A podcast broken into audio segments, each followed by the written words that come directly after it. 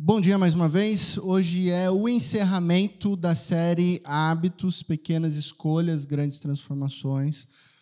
Uh, foi e tem sido interessante refletir sobre essa temática no início do ano. Nosso primeiro encontro a gente conversou sobre identidade. Então foi principal, uh, foi fundamental nós entendermos quem nós somos, porque a identidade molda as nossas ações. Se nós não sabemos quem nós somos, fica muito difícil a gente entender o que devemos fazer. Então, nós compreendemos que nós somos discípulos e discípulas de Cristo Jesus. E assim fica mais nítido e claro o que um discípulo, uma discípula de Jesus deve é, fazer com suas ações. Semana passada, a reflexão sobre novos hábitos foi relacionada a criar um novo hábito. Um novo hábito. Como é desafiador a gente criar um novo hábito. Uh, e olhando para a vida particular de Daniel, nós descobrimos que pequenos hábitos de fidelidade a Deus moldam e nos direcionam a grandes resultados. É impressionante como Daniel se tornou uh, o maior uh, governador do mundo antigo né, se destacando dentre 120 governadores principais de um império, porque ele se dedicou a pequenos hábitos de oração. Porque ele definiu que a sua vida seria moldada por três orações diárias: ao levantar, à tarde e ao anoitecer. E isso fez dele um grande líder, um grande uh, homem íntegro, honesto e cheio de habilidades. Ao longo dessa série, uh, você deve ter percebido que eu citei por várias vezes que pessoas de sucesso elas fazem regularmente o que todas as outras fazem ocasionalmente. Isso é um axioma importante que ele é aplicado em todas as áreas da nossa vida. Você vai perceber as pessoas de sucesso elas fazem as coisas de maneira regular e consistente, enquanto as outras fazem ocasionalmente. E isso acontece também e principalmente na nossa vida espiritual. Então, por isso que nós precisamos de hábitos regulares. E citando James Clear, num livro chamado Hábitos Atômicos, ele afirma: quase todo mundo possui objetivos semelhantes. Todo mundo possui objetivos semelhantes, não é verdade? Porque se a gente for pegar um apanhado de projetos e de resoluções de ano novo, todo mundo quer ter uma boa saúde, todo mundo quer ter bons relacionamentos, todo mundo quer se sentir feliz e todo mundo quer estar mais próximo e conectado com Deus. Todos nós queremos isso. E na verdade, eu não conheço ninguém que tenha metas negativas para sua resolução de ano novo. Eu não conheço ninguém que decidiu, olha, pastor, esse ano eu vou aumentar o meu colesterol ruim. Você conhece alguém? Ninguém diz isso. Olha, pastor, esse ano a minha meta, é, eu já briguei com a minha mãe, já briguei com meu pai, agora eu quero brigar com todo mundo da família. Né? Ninguém diz isso objetivamente.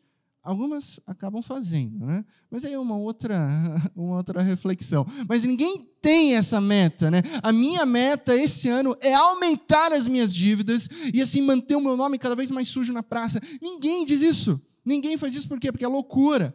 Mas muitas pessoas não estão saudáveis. Muitas pessoas enfrentam crises profundas nos seus relacionamentos, não estão saudáveis no casamento, no namoro, no noivado, entre pais e filhos. Tantas outras estão se afundando em dívidas. Então, por que isso? Né? Se todos querem o mesmo resultado, por que tanta diferença? Ninguém arruína a sua vida com uma única decisão estúpida. Guarde isso. Ninguém arruína a sua vida com uma única decisão estúpida. Nós cometemos decisões ruins, mas não é uma pontual que vai destruir a sua vida. Mas as pessoas arruinam suas vidas com uma série de pequenas escolhas ruins. Nessa hora você deve estar pensando, ah, pastor, mas alguém tomou uma decisão de largar o emprego e, e eu falei para o meu filho que aquele emprego era bom, ele tomou essa decisão e aquilo arruinou a vida dele. Não foi aquilo que arruinou a vida dele. Existiam muitas coisas por trás que o fizeram a tomar essa decisão. Essa decisão única foi uma consequência. Ah, pastor, mas a minha irmã ela decidiu pelo divórcio, isso tem arruinado a família. Mas espera, essa decisão ela não é única ao longo tem, tem, tem processos que não foram resolvidos. É, é, é, um, é, um, percurso de decisões ruins que nos levam a consequências desastrosas. Então, um mau hábito de cada vez, a repetição de coisas ruins, é que destrói vidas.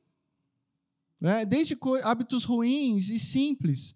Ah, você não tem tempo para o seu filho, você não tem tempo para sua filha, você está trabalhando, você está fazendo um, um MBA, você tem a sua agenda está cheia, e aí você decide que você vai correr atrás disso diariamente, um pequeno mau hábito de não ter um tempo de qualidade com seu filho e com a sua filha. Aí é só passar 15 anos que o seu filho e sua filha, se for pequenininho, ele já não tem interesse nenhum de brincar de carrinho.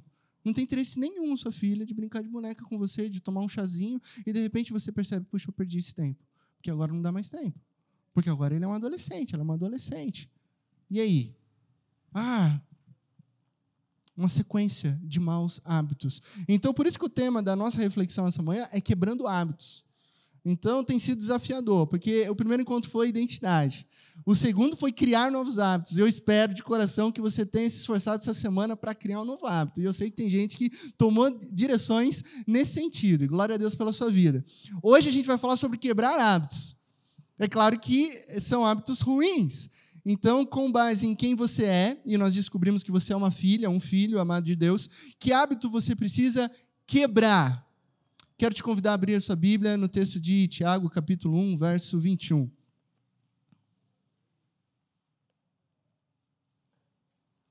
Tiago, capítulo 1, verso 21.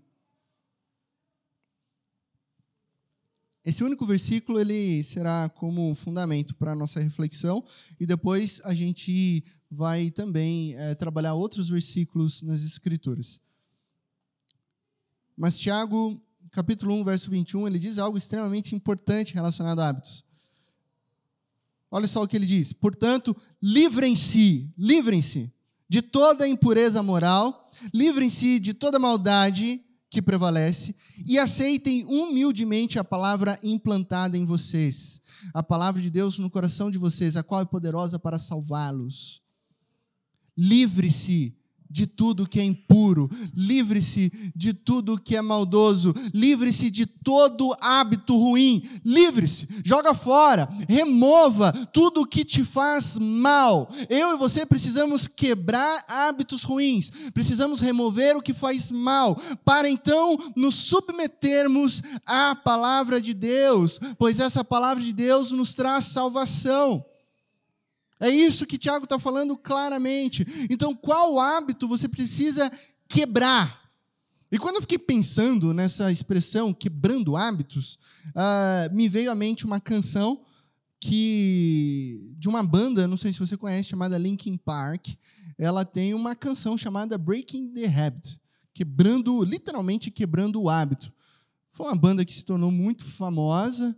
Uh, ela está num hiato temporário, não sei se todos tiveram conhecimento, mas no ano de 2017 o cantor Chester Bennington ele cometeu suicídio e até então a banda ficou, ela está out, ela está parada, não sabe ainda o que fazer. Mas é, o que eu quero trazer para você como ilustração é essa canção. Porque olha só o que diz essa canção composta por Mike Shinoda, que é um membro da da banda Linkin Park. Eu não quero ser o único que as batalhas sempre escolhem. Porque por dentro eu percebo que eu sou o único confuso. Eu não sei pelo que vale a pena lutar, ou porque tenho que gritar. Eu não sei porque provoco e digo o que eu não quero dizer. Olha só que, que, que, que coisa profunda. Eu não sei porque eu provoco e digo o que eu não quero dizer. E nós que somos cristãos, né, já pensamos em Romanos 7. Aquilo que eu não quero dizer, eu acabo dizendo. Essa é a luta interna dele. Eu não sei como fiquei desse jeito, mas eu sei que não está certo. Então eu estou quebrando o hábito. Eu estou quebrando o hábito esta noite. Portanto, quebrar o hábito pode ser uma luta, uma luta muito complexa. O Mike Shinoda, membro da banda, que escreveu essa canção, ele entregou essa canção para o vocalista Chester Bennington. E ele disse o seguinte: Chester, eu escrevi essa canção porque a sua dependência das drogas está destruindo tudo. Está destruindo você, está destruindo a sua família, está destruindo a nossa banda, está destruindo a nossa amizade. E isso é muito difícil eu dizer para você, por isso eu escrevi essa canção, porque eu me importo com você. Quando Chester pegou essa canção para gravar, ele sabia que era sobre ele. E ele sabia que ele tinha um hábito ruim. E ele disse que foi a canção mais difícil que ele gravou. Porque no estúdio ele cantava dois versos e parava para chorar. Ele cantava dois versos e falava que iria desistir. Ele cantava mais dois versos e se recompunha, e depois ele falava: Não vou terminar, não vou terminar, mas enfim, ele conseguiu gravar essa canção. Por quê? Porque tratava-se de uma luta real e interna, onde ele precisava quebrar hábitos. Então a pergunta que eu quero fazer para você nessa manhã: qual hábito que está arruinando sua vida? Que hábito que está te destruindo?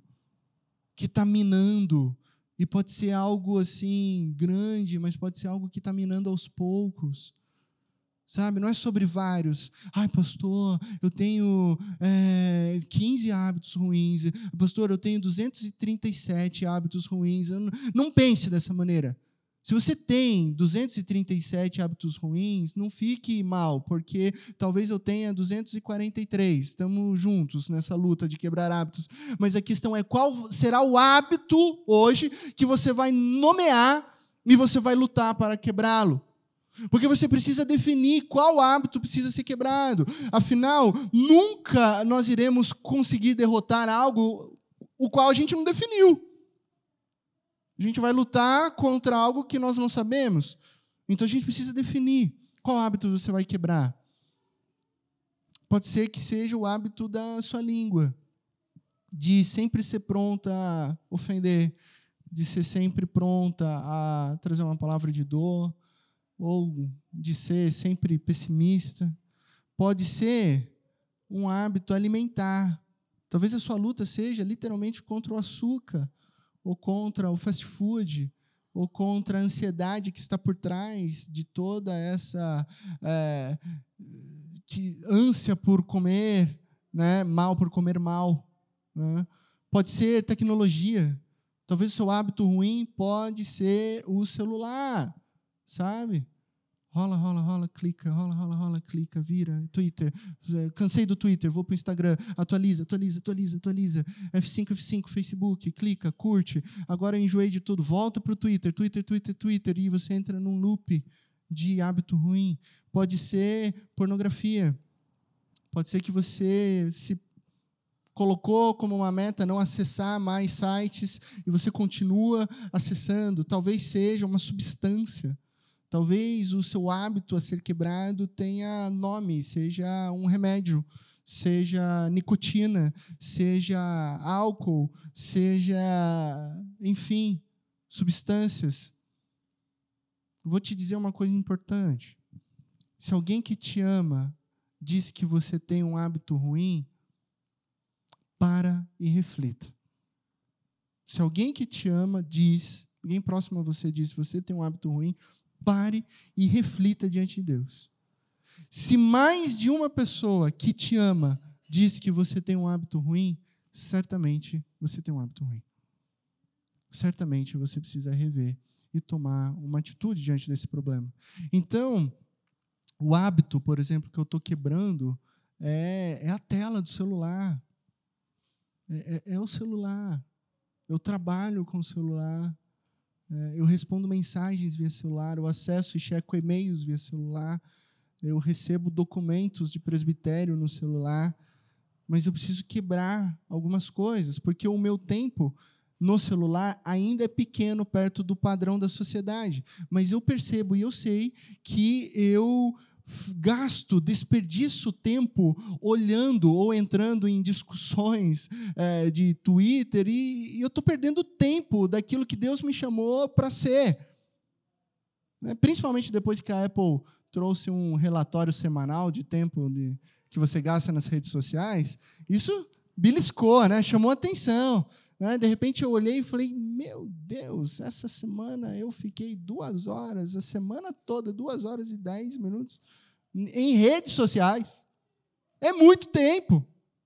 Então eu preciso quebrar esse hábito. É 10 minutos, olha, responde, vê o que eu gosto é, e, e chega. Eu preciso quebrar esse hábito. Não é fácil. Agora já pensou por que é tão difícil criar um novo hábito e quebrar um, um, um mau hábito? Os dois são difíceis, né? Exemplo, você quer criar o bom hábito da academia. Gente, como é terrível para você que não, não gosta. Né? Tem gente aqui na nossa comunidade que ama e faz, chega sorrindo na academia, dando um bom dia. Nossa, vocês são heróis e heroínas, parabéns por, por vocês. É, eu não gosto, é uma luta. Então, é, você acorda e fala: puxa vida, eu poderia estar tá lendo um livro, eu poderia estar tá produzindo, eu poderia estar tá escrevendo, mas eu vou ter que ir na academia. Aí o outro dia você acorda, abre a janela e vai fazer a sua caminhada, mas está frio demais. E você fala, ai, está muito frio. Aí no outro dia você se sente cansado, porque você começou a fazer exercícios agora, então é, liberou aquele. Como é o nome daquele ácido da cãibra? Oi? Lático, porque você começou agora, e aí você está com aquela dorzinha, né? Porque você nunca fez exercício, né? Você foi lá na academia, não consegue lavar o cabelo com shampoo, porque o braço não chega, né? Fica assim, né? Esfrega a cabeça, de tanta dor nos, nos, nos membros, e aí você fala, não quero mais academia, e você não vê resultado imediato. Você fica um mês na academia e não mudou nada. Mas se você permanece, depois de seis meses, você já começa a ver. Você fala assim, puxa, eu perdi um quilo e meio. Puxa, eu estou mais disposto. Nossa, mas depois de seis meses, eu, eu acordo com mais energia. Eu, eu eduquei o meu sono. E aí você vai vendo todos os benefícios do exercício físico. Só que isso chegou depois de seis meses.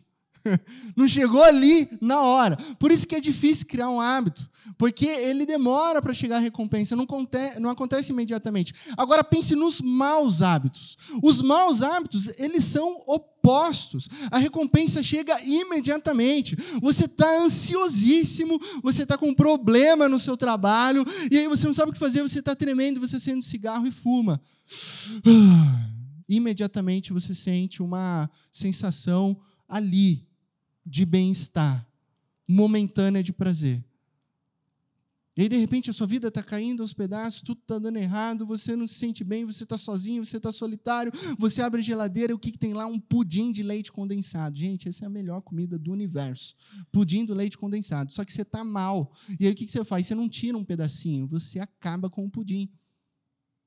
E aí, você, depois que você come aquele pudim, você fala: Uau, agora eu estou bem. O açúcar, o prazer. Não preciso comprar, vai lá para o shopping, volta com um monte de sacola. Não, agora, agora liberou dopamina, agora eu estou bem. Então, o benefício ele é imediato para os maus hábitos. Né? Claro que as consequências virão lá na frente. As consequências virão. Só que o benefício é sentido ali imediatamente. Por isso que eu vou dizer uma coisa para você. Pecar, pecar é gostoso. Não é verdade? Agora você está naquela crise. Como assim, pastor? Você está falando de púlpito com a Bíblia aberta que pecar é gostoso. Pecar é gostoso. Porque se não fosse gostoso, ninguém pecava. E se você discorda que o pecado é gostoso, que te dá prazer, de duas umas. Ou você está mentindo para mim, ou você não está pecando direito. Tá? Como aqui não é uma escola de ensinar a pecar, né, o que eu quero dizer para você é o seguinte: ele é gostoso, sim, mas ele devasta a sua vida. Ele devasta a sua vida, ele devasta a sua família, ele devasta todos os seus, porque o resultado, o salário do pecado, ele é a morte. Por isso que um mau hábito, ele faz mal, ele é ruim, porque ele vai desgastando, ele vai destruindo, arruinando as nossas vidas familiares, relacionamentos. Então, pastor, como quebrar um hábito? Bom, vamos para a prática, vamos remover o gatilho, o gatilho que me leva ao mau hábito. Olha só o que Salomão diz em Provérbios capítulo 4, verso 14. Abra sua Bíblia, Provérbios capítulo 4, verso 14. Provérbios, capítulo 4, verso 14. O livro de Provérbios é um livro de sabedoria, então é, esses, essas pequenas frases, elas são axiomas para todos os momentos da nossa vida. Provérbios capítulo 4, verso 14, ele diz o seguinte: Não siga pela vereda dos ímpios, nem ande no caminho dos maus. Evite-o, nem passe por ele. Afaste-se e não se detenha. Não ande. Não ande pelo caminho dos maus hábitos. Se está difícil, evite, nem passe perto, afaste-se. O verbo hebraico aqui para afastar, né, ele foi traduzido aqui por afaste-se, mas a melhor tradução é tome outra direção, uma direção oposta. Se o mau hábito está aqui, o afastar do texto bíblico é eu vou para lá, eu vou passar longe do mau hábito. Eu não vou passar perto. Não se detenha, siga adiante na direção de Deus, não olhe para trás. Passe longe, evite o mau hábito.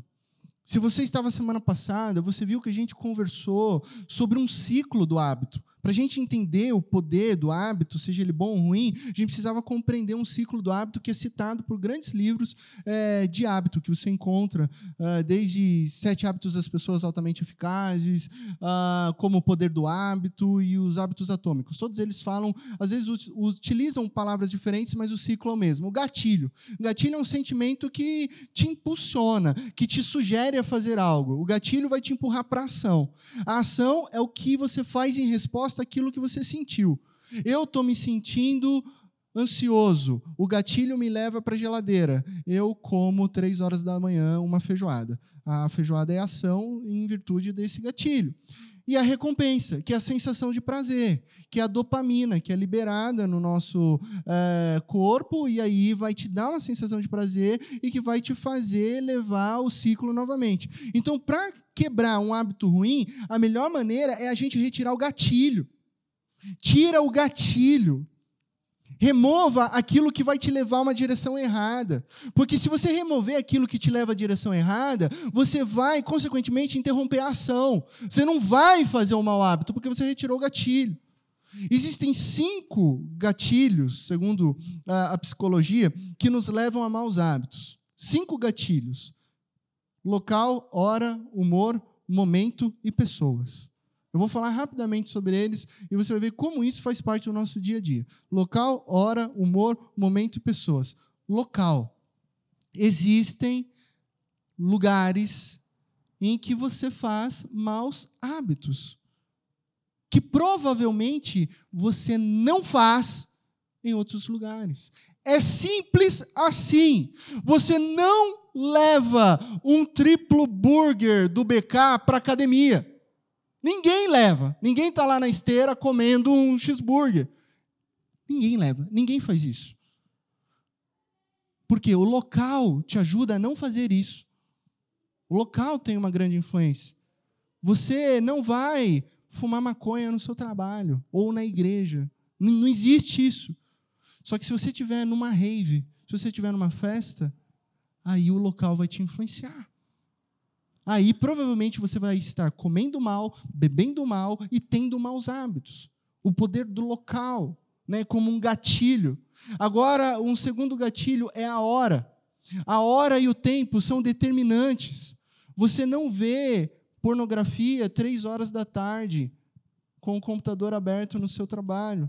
Muito provavelmente você faz isso escondido de madrugada, longe da sua esposa, numa hora onde está todo mundo dormindo e você se sente seguro para ter um mau hábito. Então, o gatilho, ele pode ser local, ele pode ser hora. Eu vou te dar um exemplo de local e hora claríssimo na Bíblia. Claríssimo. Talvez você conheça a história do rei Davi.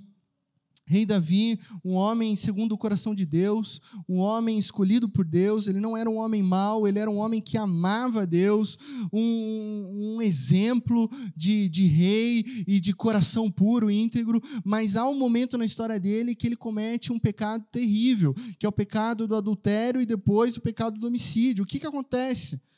O texto bíblico diz nos livros de reis no momento, porque você sabe da história, né, que Davi sobe no, na sacada, vê a vizinha tomando banho, e ali ele, ah, eu vi ela tomando banho, e já tem um relacionamento com ela, e depois mata o esposo dela sabendo que ela era casada. Mas como ele chega nisso? Se você prestar atenção no texto bíblico, 1 Reis, começa com uma frase. Na primavera, quando todos os reis saíam para as batalhas, Davi ficou em seu palácio. E numa tarde, ele viu Betseba tomando banho. Na primavera, quando todos os reis estavam na batalha, Davi não estava na batalha. Davi estava acordando tarde, almoçando duas horas da tarde e vendo a vizinha. Local errado, hora errada. Resultado: adultério e homicídio. Lugar errado, hora errada. Retire isso da sua vida. Retire isso da sua vida. Tem gente que não pode estar em certos lugares. Eu sei o meu limite, eu sei o seu limite. E se você é pai e mãe de adolescente, você sabe muito mais do que eu sobre isso. Tem lugar que não é para adolescente estar. Humor. Vamos falar sobre humor. Sim, o seu sentimento. Segundo especialistas, você fica mais vulnerável. Olha só isso. Quanto ao humor, quando você está com fome, com raiva, sozinho ou cansado. Gente, não é verdade isso? Se não é verdade, eu quero te apresentar minha esposa com, com fome. Gente, vocês não conhecem minha esposa com fome. Você não conhece minha esposa, a gente viajando e ela precisa parar para comer. E eu estou na estrada, calma, a próxima cidade é daqui uma hora e meia. Eu estou com fome, eu estou com fome. Tô com... Gente, muda! Transforma, é outra pessoa. Então, homens, maridos, por favor, nunca deixem de alimentar o seu dragão, quer dizer, a sua esposa, para você não ser é, fulminado. Gente, a minha esposa com, com fome, eu tô errado sempre. Eu nem discuto, tô errado, amor, tô errado. Quer um lanchinho? Quer um chocolate? Quer alguma coisa? E depois, é, vale a pena depois você tirar uma foto dela no restaurante, né, da sua esposa, quando ela tá brava, porque você tá atrasado. Porque daí elas mudam, elas sorriem com um prato de salada, com chocolate, com comida. Muda! Ai, tô comendo, tô comendo. Então, né, a minha esposa é assim, com fome ela fica com raiva. Então, às vezes você está com raiva, às vezes você está sozinho, às vezes você está cansado. O teu humor vai te levar a gatilhos, momentos. A gente falou sobre local, hora, humor, momentos. Existem momentos que te levam a fazer coisas que você não deveria fazer. Você tem uma briga com uh, o seu esposo. E aí você, a briga foi tão intensa que você não conseguiu resolver naquele momento. Aí você está naquele momento de não conseguir resolver o conflito. Aí você tem uma bela ideia, ligar para suas três amigas solteiras para sair, espairecer. Não vai dar certo. Você acabou de brigar com seu esposo. E aí você vai ligar para três amigas que não estão casadas, elas são solteiras, e você vai lá desabafar, não vai dar certo. Entendeu? Maridos, né? Você briga com a sua esposa, sai de casa e não, eu vou com os meus amigos no bar. Não vai dar certo, não vai resolver conflito. Não vai resolver. A gente sabe. Então, os momentos, a gente tem que tomar cuidado com os momentos, porque eles podem desencadear maus hábitos. E por último, e aqui eu vou gastar um pouco de tempo, né, é as pessoas. As pessoas são gatilhos. Pessoas erradas podem ser gatilhos em direções erradas. Da mesma forma que pessoas certas são gatilhos em direções certas. Uma ONG realizou um estudo interessante nos Estados Unidos. Eles rastrearam 12 mil pessoas por 30 anos. Gente, 30, 30 anos, três décadas, olhando, observando 12 mil pessoas. E eles descobriram o seguinte: isso é estatística, é matemática. Que se você tem um amigo ou uma amiga muito próximo a você, que é, está claramente acima do peso, você tem 57% de chances de ganhar peso. Sabe qual a boa notícia? É que se você tem três amigos próximos e um deles perde peso, todos os outros são levados a perder peso também, mais de 57%. Então, as pessoas com quem nós convivemos moldam sim os nossos hábitos muito bem antes dessa ONG dizer isso, muito bem antes da minha avó dizer: diga-me com quem andas e eu te direi quem és. Salomão já disse na Bíblia, Provérbios capítulo 13, verso 20: Aquele que anda com os sábios será cada vez mais sábio, mas o companheiro dos tolos acabará mal. Provérbios capítulo 13, verso 20. Aquele que anda com sábios se tornará mais sábio, mas aquele que é companheiro dos tolos se tornará insensato como eles e acabará mal. Simples assim. Suas amizades dizem muito sobre você. Eu tenho três amigos muito próximos, muito próximos, com quem caminho exatamente oito anos. São oito anos de jornada.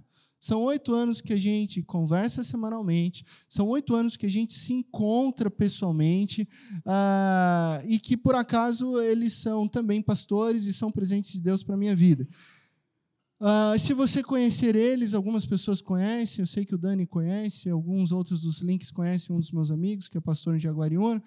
Se você conhecer todos esses três amigos, você vai perceber que todos eles amam Jesus.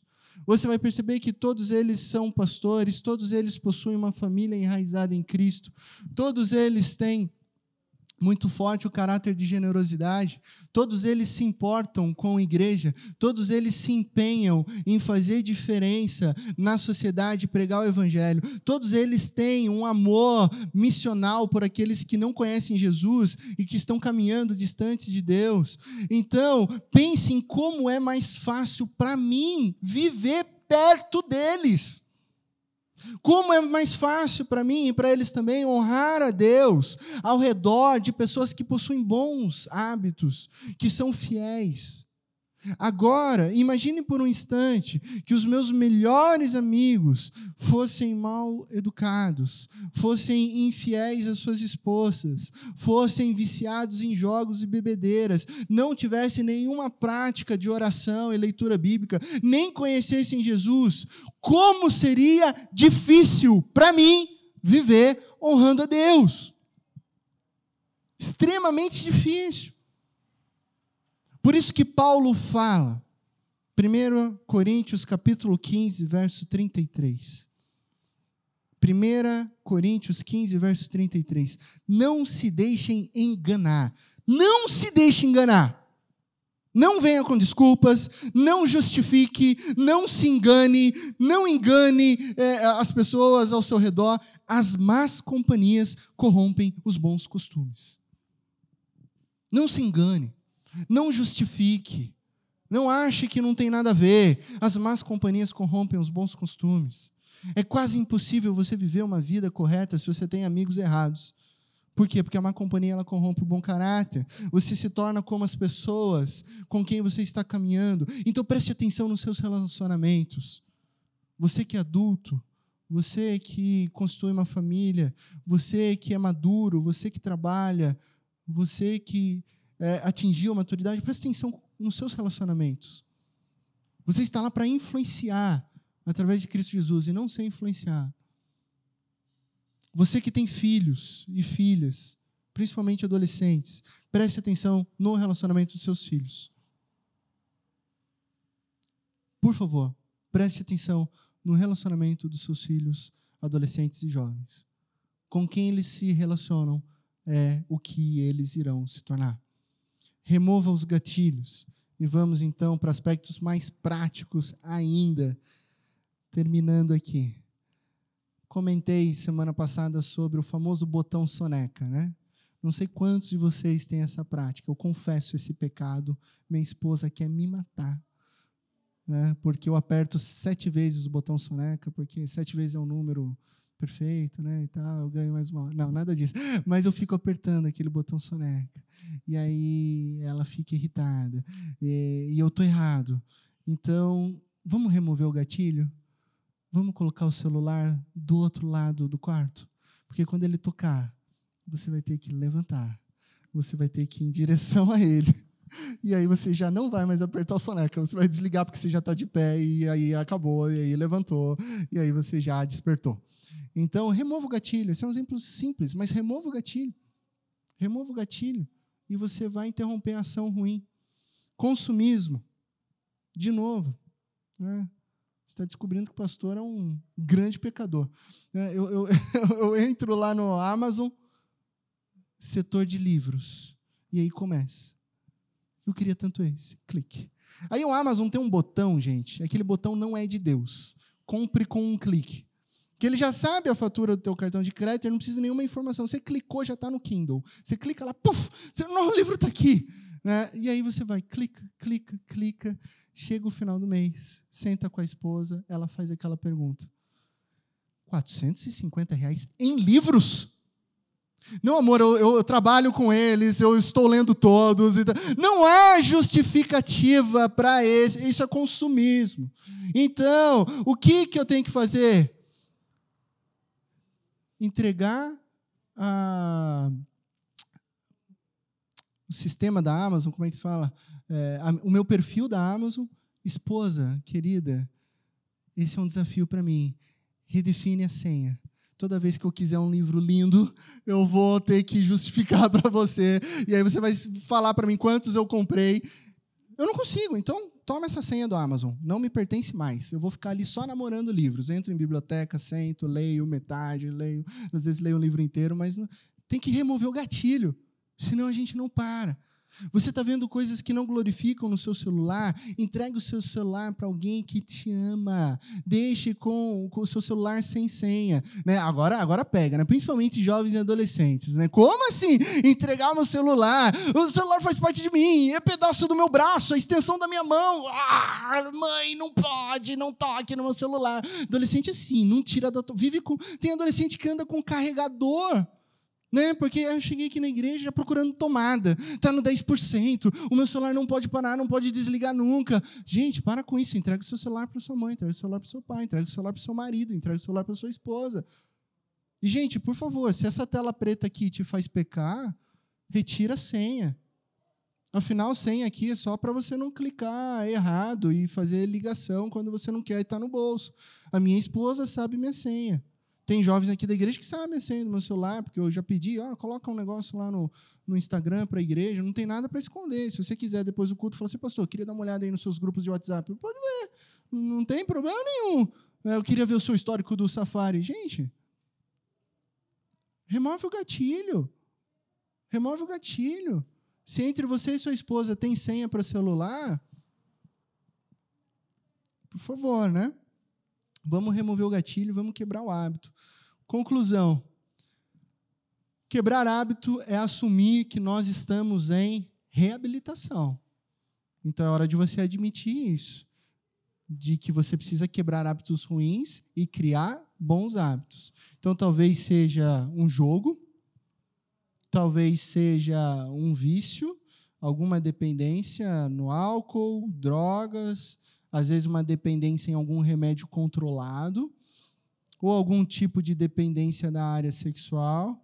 Enfim, é hora da reabilitação.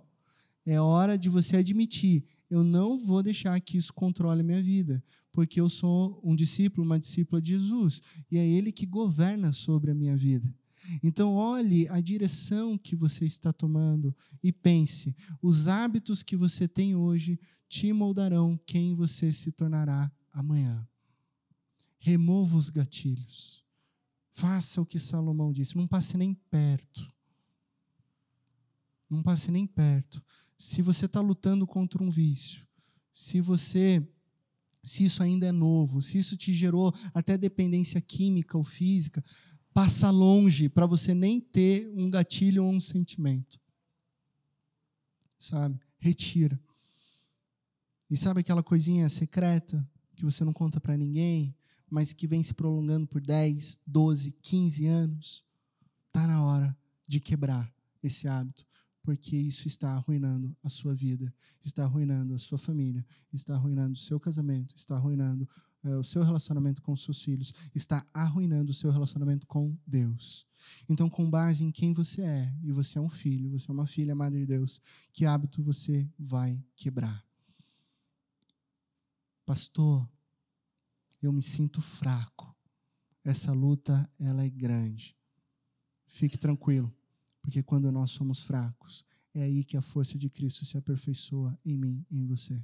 Quando nós declaramos que somos fracos e precisamos dele, ele nos sustenta, ele nos guia, ele nos direciona e ele nos guarda. Nunca subestime como Deus pode começar algo através de coisas pequenas. É na alimentação que você vai mexer? Começa cortando chocolate. Começa coisa pequena. Não despreze os pequenos começos. Ah, como eu gosto desse verso de Zacarias 4:10. Não despreze os começos humildes. Sabe por quê? Porque Deus se alegra ao ver a obra começar. Não despreze pequenas atitudes. Deus se alegra quando você vence pequenas atitudes. Não sei quantos têm o privilégio, a alegria de ser pai, de ser mãe, né? O que, que acontece quando o seu filho aprende a chutar bola? Você, você pula de alegria, você comemora, né? A gente tem um bebezinho aqui, olha que coisa linda. A hora que começar a andar, é festa, é comemoração, deu três passinhos, a gente tira foto, a gente se alegria, porque é um pequeno começo, mas a gente sabe que é importante. Quando a minha filha andou de bicicleta sem rodinha, eu parecia um bobo no parque ecológico. Né? Eu só faltei abraçar desconhecidos, porque a Isabela andava, pedalava, e eu pedia licença para as pessoas, porque ela não tinha equilíbrio ainda, e eu ficava falando: é a minha filha, ela acabou de aprender a andar, é o primeiro dia dela sem rodinha. É isso que a gente faz. Como pai, como mãe, a gente celebra as pequenas vitórias dos nossos filhos e filhas. Agora imagine Deus olhando para você quebrando pequenos hábitos ruins e indo em direção a Ele. Ele se alegra, ele celebra, porque ele olha: esse é o meu filho, essa é a minha filha, tomando direção no sentido de ser cada vez mais parecido com Cristo Jesus. Então não despreze os pequenos começos, os pequenos hábitos, as pequenas escolhas, porque são elas que geram grandes transformações. E Deus se alegra ao ver a obra começar na sua vida, no seu coração, na sua história, na sua família. É sobre quem você é. É sobre o caminho a seguir, que é ser fiel a Cristo Jesus. E todas essas pequenas atitudes, elas vão moldando e afirmando a sua identidade de ser filho e filha de Cristo Jesus e que a presença dele é muito mais forte que os seus desejos errados. É hora de quebrar hábitos, seguir a Jesus, não se cansando de fazer o bem, na nossa jornada, a gente tropeça, a gente erra, mas a gente não se cansa de fazer o bem, a gente não se cansa de lutar, a gente não se cansa de seguir a Cristo Jesus, porque no tempo oportuno a gente vai colher se a gente não desanimar. Gálatas capítulo 6, verso 9. Amém? Que Deus te abençoe na mais absoluta certeza de que em Cristo Jesus todas as coisas ficarão bem.